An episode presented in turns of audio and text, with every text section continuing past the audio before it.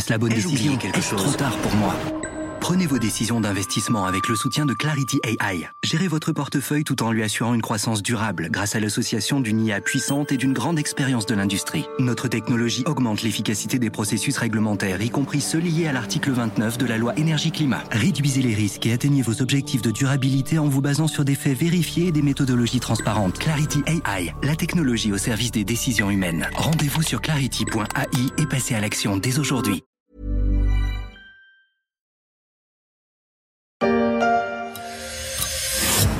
Une tour. 300 mètres. Entièrement en métal. Un défi à la gravité. Aux éléments. Cette tour, messieurs, c'est Paris. Son rayonnement. Sa place dans le monde. Paris gagnait, Monsieur Eiffel. C'est Romain Duris qui l'incarne dans le film éponyme dont on vient d'entendre un extrait. L'ingénieur architecte est mort le 27 décembre 1923, il y a 100 ans, laissant un nom qui évoque un monument, une ville, un pays tout entier. Il véhicule une esthétique et un certain art de vivre plébiscité dans le monde entier. Et ça, ça n'a pas de prix.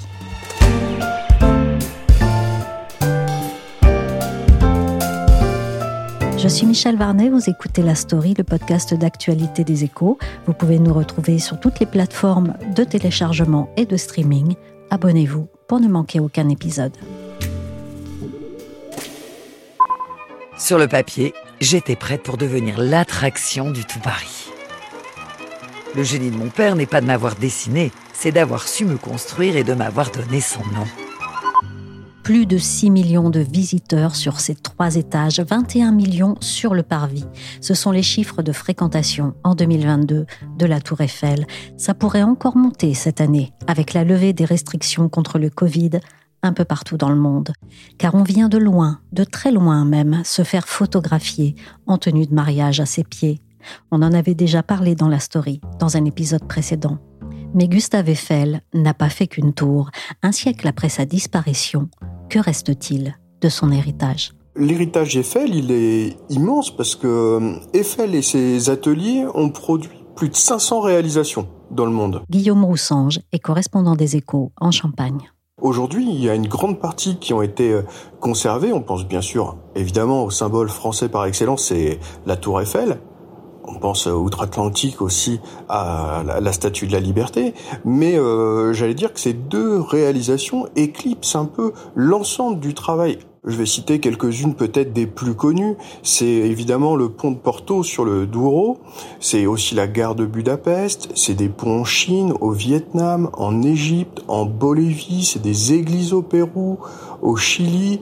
C'est euh, la Poste à Hanoï également. Euh, vraiment un ensemble de réalisations dont on méconnaît finalement l'ampleur. En France, où est-ce qu'on peut voir ces plus spectaculaires réalisations? Alors en France, les plus spectaculaires réalisations, si on devait en retenir euh, simplement quelques-unes, évidemment, il y a les productions d'Eiffel centralisées à Paris. La Tour Eiffel, évidemment la Saint-Maritaine qui a été euh, euh, rénovée il y a peu de temps, le Palais Galliera le, qui abrite aujourd'hui le, le, musée de la mode. Voilà, on a une certaine concentration de monuments Eiffel dans la capitale française. Mais on peut en voir également des œuvres majeures. Hein. on va retenir là les, les œuvres majeures un peu partout dans les régions. On peut penser à l'observatoire de Nice, par exemple, avec sa coupole de 100 tonnes, qui était vraiment une prouesse technologique à l'époque. C'était une des plus grandes coupoles astronomiques, d'observation astronomique, au monde. On peut penser également au pont de Bordeaux, pour lequel aucun projet n'a encore abouti, on pourra peut-être en, discuter. Et puis évidemment le fameux viaduc de Garabi, qui se situe dans le Cantal, qui était en fait une amélioration du premier pont que Eiffel avait construit euh, au Portugal. Et là, c'est vraiment le génie Eiffel à son paroxysme, puisque ce pont est gigantesque, avec cette grande arche qu'on a tous un peu en mémoire, qui surplombe comme ça la, rivière et euh, qui permettait, en plein développement des transports ferroviaires, de franchir donc cette vallée. Cinq années passe ses journées à surveiller la santé du viaduc que construisit au temps de la grande exposition un certain ingénieur qui se nommait Monsieur Eiffel. Pendant 25 ans, M. Valadier a serré chaque jour, dans toutes les positions et sous tous les angles, les écrous du viaduc. Est-ce que ces réalisations à travers le territoire ont un réel impact touristique? Pour ce qui concerne les monuments les plus visités, oui, ils ont un impact ils ont un impact sur le tourisme local. Par exemple, si on prend l'exemple de l'Observatoire de Nice, c'est plus de 10 000 visiteurs par an aujourd'hui encore. C'est-à-dire ce lieu qui a à la fois une vocation euh, toujours scientifique, hein, puisqu'il y a toujours des recherches euh, scientifiques qui y sont menées, accueille aussi des publics scolaires pour leur faire découvrir le monde de l'astronomie, puis évidemment le, lieu en, soi-même. Et puis euh, aujourd'hui, il a aussi une vocation culturelle puisque il y a des concerts qui sont organisés, des expositions, etc. Donc ça participe finalement à la dynamique du tourisme local. Au pied du viaduc, il y a la boutique de souvenirs de Michel. Cela fait 30 ans que le viaduc le fait vivre. J'approche de la retraite, donc euh, lui, il m'a fait vivre, il a fait vivre énormément de personnes. Hein. Maintenant, je me passionne aussi pour lui. Quoi. Je, je, je, récupère à peu près tout ce qui existe en archives, tout ça. Je, je fouine à droite, à gauche pour retrouver les archives. Donc, je me passionne quand même pour le viaduc de Géramique, ça représente ma vie. Est-ce que cet impact touristique permet de les entretenir, ces édifices? La question de l'entretien du patrimoine Eiffel, elle est assez complexe. Parce que euh, on va la scinder un peu en deux. Il y a d'une part la mémoire d'Eiffel. La mémoire d'Eiffel, elle est entretenue notamment par la famille des descendants d'Eiffel. C'est à peu près euh, une cinquantaine de personnes aujourd'hui qui sont regroupées dans une association dédiée et qui vont justement pour le centenaire de la disparition euh, d'Eiffel organiser tout un panel de manifestations euh, durant l'année 2023 et qui tentent à la fois de recenser sur un site internet également dédié l'ensemble des constructions, qui euh, organise régulièrement des colloques, des manifestations, des expositions pour entretenir la mémoire d'Eiffel, pour lequel, je le rappelle, il n'existe pas de musée. Donc ça, c'est un peu le travail de mémoire, d'entretien de la mémoire, etc. Après, ce qui concerne l'entretien du patrimoine, c'est là où la question devient un peu plus complexe, puisque le patrimoine, il est, euh, j'allais dire, très hétérogène, et sa gestion, donc, est euh, répartie entre différentes instances, collectivités, euh, acteurs euh, extrêmement différents. On pense à la SNCF, euh, évidemment, hein, avec le nombre de ponts ferroviaires. On pense aussi, évidemment, aux collectivités qui ont hérité d'un certain nombre de monuments. Et puis, il peut y avoir également des sites qui sont privés. Donc, cette hétérogénéité des acteurs fait que l'entretien et la conservation du patrimoine est rendu d'autant plus complexe, en fait. Qui dit métal, Guillaume, dit corrosion. Est-ce que certaines constructions de Gustave Eiffel sont en péril? Effectivement, certaines constructions d'Eiffel sont menacées, du moins. Ça, c'est en tout cas le point de vue de la famille des descendants d'Eiffel. Ces constructions, elles nécessitent un entretien régulier que parfois les acteurs n'ont pas toujours euh, assuré euh, euh, en temps et en heure. Et certaines constructions sont menacées. On pense notamment à une halle qui a été construite euh, à Arles, dans les Bouches-du-Rhône, et qui a failli carrément disparaître. Il était question de la, raser pour la remplacer par un centre euh, commercial parce qu'elle était dans un état euh, de délabrement assez important. Mais heureusement, j'allais dire heureusement pour le patrimoine Eiffel, la mobilisation des riverains, des habitants, a permis son démontage et sa sauvegarde. C'est le premier chantier de ce jeune ingénieur de 26 ans. La passerelle, comme on dit à Bordeaux, mesure 500 mètres de long sur 7 travées. Eiffel a appliqué une nouvelle technique de fondation des piles à l'air comprimé. Le pont de Bordeaux également une des premières réalisations d'Eiffel, a été sauvé vraiment in extremis. Il a été classé trois semaines avant sa démolition programmée. Et depuis, mais ça c'était en 2010, tous les projets de reconversion, d'aménagement, etc. n'ont pas abouti et aujourd'hui encore, on ne sait pas très bien ce que va devenir ce pont de Bordeaux. En tout cas, les projets n'ont pas encore abouti. Il y a des choses dans les, dans les cartons, mais euh, c'est tout de même une quinzaine de millions d'euros d'investissement. Quant à la tour Eiffel, si on prend le monument le plus emblématique d'Eiffel, il nécessite un, entretien quasi permanent. Il y a eu euh, un rapport récent sur euh, l'état euh, assez dégradé de la tour Eiffel. Et pour la, vingtième campagne donc de mise en peinture de l'ouvrage, pour éviter justement ces problèmes de corrosion, c'est quand même 50 millions d'euros sur 7 ans. Donc ce sont des investissements qui sont colossaux. Si on prend un autre exemple qui est le viaduc de Garabi, la problématique c'est celle de la liaison ferroviaire qui est menacée. Et la famille des descendants d'Eiffel craint que euh, cette liaison euh, ferroviaire, donc qui est euh, peu fréquentée, il y a, peu de fréquences de train, etc., en cas de fermeture, entraîne malgré le classement de l'ouvrage bah, sa dégradation relativement rapide, puisque entretenir un viaduc de cette taille, c'est évidemment des centaines de milliers d'euros d'investissement extrêmement régulier. Voilà, pour un usage qui sera évidemment nul.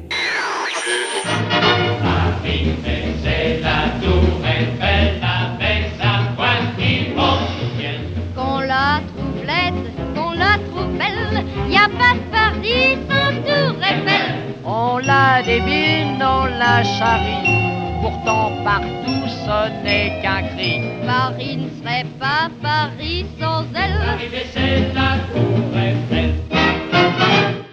Quelle est la plus grande force de l'héritage Eiffel? Est-ce que c'est une certaine technicité, une esthétique ou bien les deux? La plus grande force de l'héritage Eiffel, c'est mon point de vue en tout cas, c'est d'avoir fait preuve d'une innovation sans précédent. On dirait aujourd'hui qu'il employait des techniques disruptives pour employer un peu un un peu galvaudé comme ça, mais d'avoir eu quasiment l'intuition que la construction métallique allait totalement révolutionner l'architecture euh, non seulement française mais mais mondiale. Et euh, Eiffel, il faut bien voir que c'était à la fois un ingénieur, mais c'était un, un, homme de science bien plus compétent que la simple construction. Il s'est intéressé vraiment à la fois aux techniques de construction, puisqu'à l'époque on construisait euh, encore en bois, en pierre, etc. C'était la norme. Donc imposer un matériau tel que le métal, c'était déjà un tour de force. Mais en plus l'imposer avec une volonté esthétique affirmée.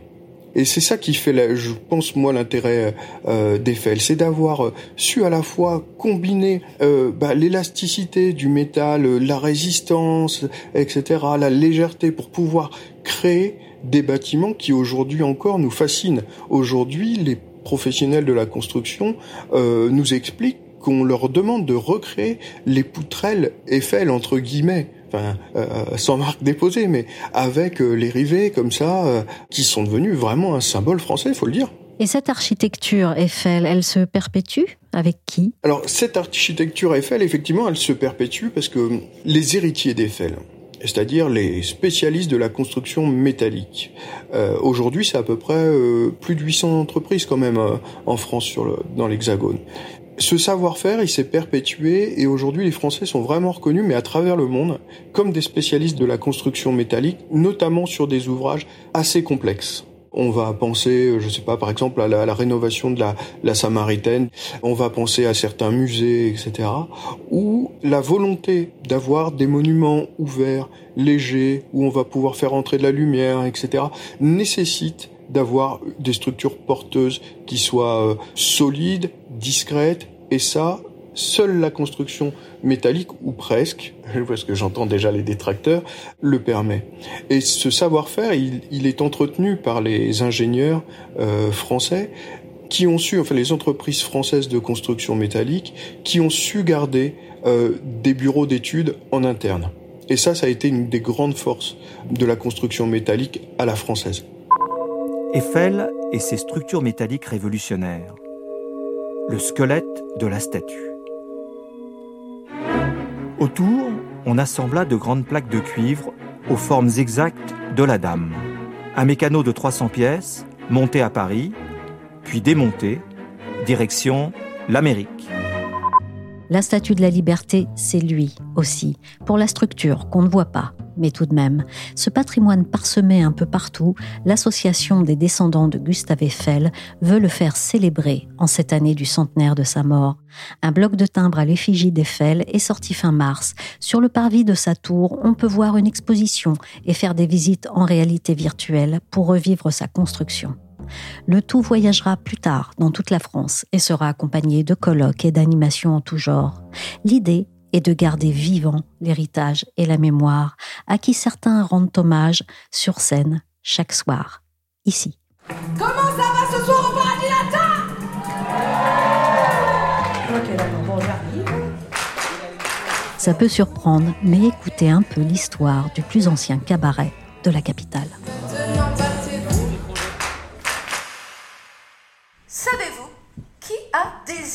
Paradis latin Who desired this cabaret? Hein Napoléon, vous connaissez Yeah.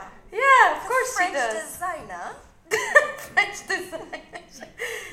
Ah non, elle est sérieuse. Alors, euh, French, oui, mais enfin, designer, non, Napoleon designer. Et vous, Madame la directrice Oui. Saviez-vous qu'après l'incendie, after the fire, c'est Gustave Eiffel, you know the Eiffel Tower, qui a rebuilt, enfin, reconstruit le paradis latin. Mais je ne savais pas. On file en coulisses pour retrouver Walter Butler, le propriétaire et producteur de la revue du Paradis Latin depuis 2018. Je lui ai demandé ce que le Paradis Latin, outre son architecture, devait Gustave Eiffel. C'est ce qui a sauvé cet endroit. Au siècle dernier, ce théâtre était destiné à devenir un centre commercial et un lieu d'habitation. Et euh, les personnes à l'époque ont découvert cette magnifique structure et la coupole. Et la coupole de Gustave Eiffel a fait pas moins que sauver le, le paradis latin. Voilà. Cet atout pour le paradis latin de la structure Eiffel, est-ce que c'est plus technique, esthétique ou affectif? Les trois. C'est technique parce que, comme vous voyez, dans la, cette magnifique salle, on a une hauteur de quasiment euh, 20 mètres. Et c'était une prouesse technique euh, de le faire à l'époque.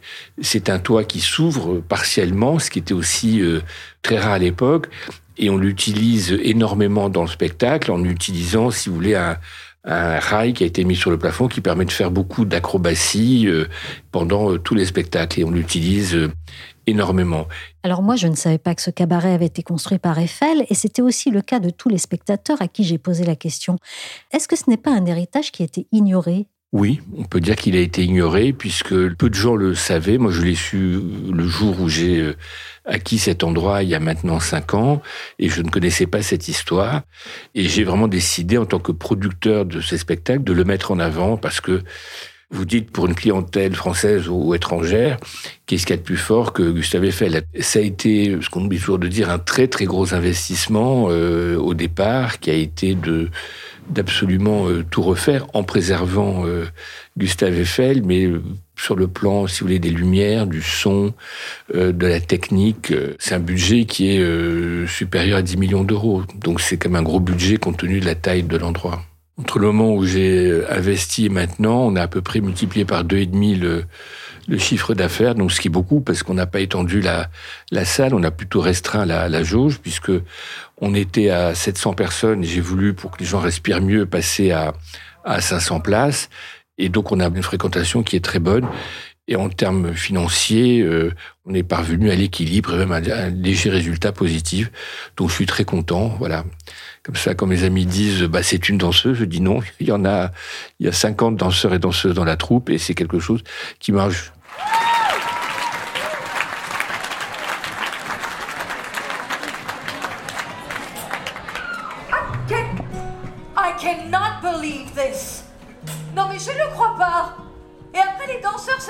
Paye pas.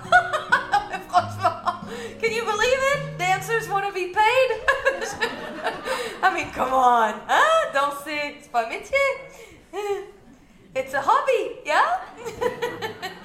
Et comment on inscrit un cabaret construit par Eiffel il y a bien plus de 100 ans dans le 21e siècle? En étant le plus ancien de tous, on se doit d'être le plus innovateur. Et donc, euh, on a, euh, je dirais, le spectacle L'Oiseau Paradis, je dis souvent, c'est plus qu'un cabaret. Donc, la définition du cabaret, c'est un peu le French Cancan. Donc, euh, Kamel Wally, qui est le chorégraphe de, ce spectacle, a fait un, un French Cancan qui est euh, le plus long de tous, puisqu'il se fait en plusieurs tableaux.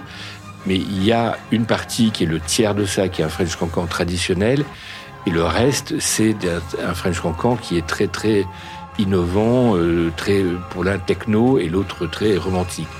Et même dans le spectacle, le nouveau spectacle pour la famille, Mon premier cabaret, qui a lieu tous les week-ends à l'heure du déjeuner, il y a un, cancan qui est unique au monde, que les enfants euh, viennent voir dès qu'ils ont deux ou trois ans, mais aussi euh, des enfants plus âgés, qui est un cancan lumineux et qui est une première mondiale qu'on a démarré il y a à peine une dizaine de jours.